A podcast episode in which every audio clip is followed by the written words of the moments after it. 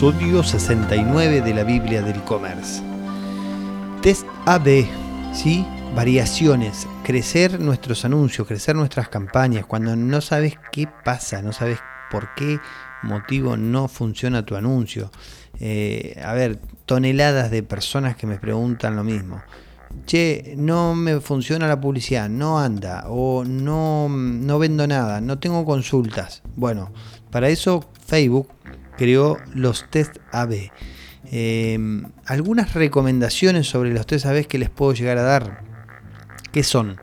Básicamente creamos una variación del, anuncio, del que tenemos, ¿sí? Eh, una, variación del anuncio, una variación del conjunto de anuncio y también una variación de la campaña podemos crear. ¿sí? En este último caso de las campañas no lo recomiendo. Eh, buenas prácticas respecto a la creación de los test AB. Empezar de una, así a ojos cerrados, cuando, cuando decís, che, ¿qué, puedo probar a ver si en qué le estoy errando? Eh, las audiencias. Lo primero que se prueba son las audiencias. ¿Por qué? Básicamente porque si vos tenés un anuncio horrible, mal hecho, pero está enfocado a la audiencia correcta, vas a tener un resultado mediocre.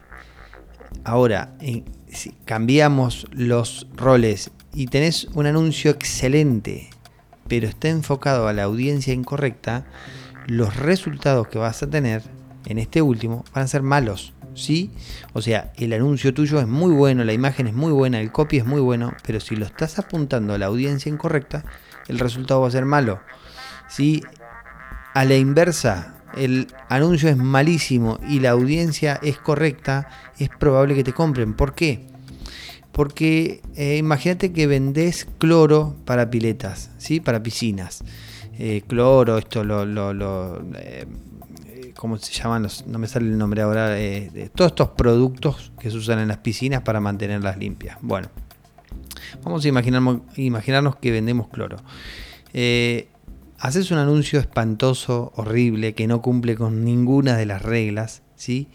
Pero, pero, sin querer pusiste la audiencia correcta. ¿Cuál sería la audiencia correcta? Un grupo de dueños o dueñas de piletas, de piscinas, que necesitan el cloro. Lo más probable es que te compren, porque llegaste a la audiencia correcta. Ahora, si además de eso mejoras tu anuncio, ¿sí? tenés un anuncio muy bueno y además estás llegando a la audiencia correcta, vas a explotar Facebook Ads y vas a tener más ventas que, eh, eh, que el Carrefour y que Easy juntos. ¿sí? Entonces, eh, las buenas prácticas, empezar probando las audiencias, ¿sí? cambiar el sexo, cambiar la edad, los públicos, ¿sí? los creas con Audience Insight al público y empezás a probar, a probar públicos con intereses distintos. ¿sí?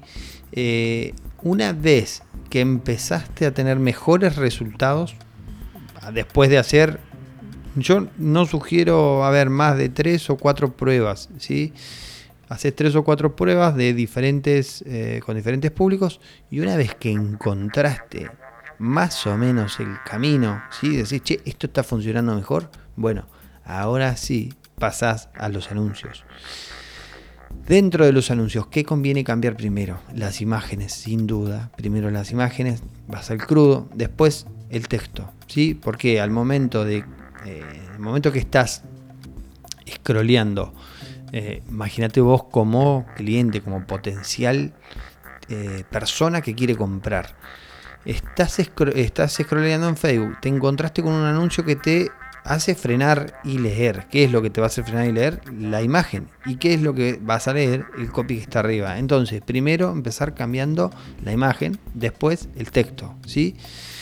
Bien, eso es por hoy. La recomendación de hoy creo que estuvo buena. Y nada, nos escuchamos mañana en el próximo episodio de la Biblia del e-commerce. Chau, chau.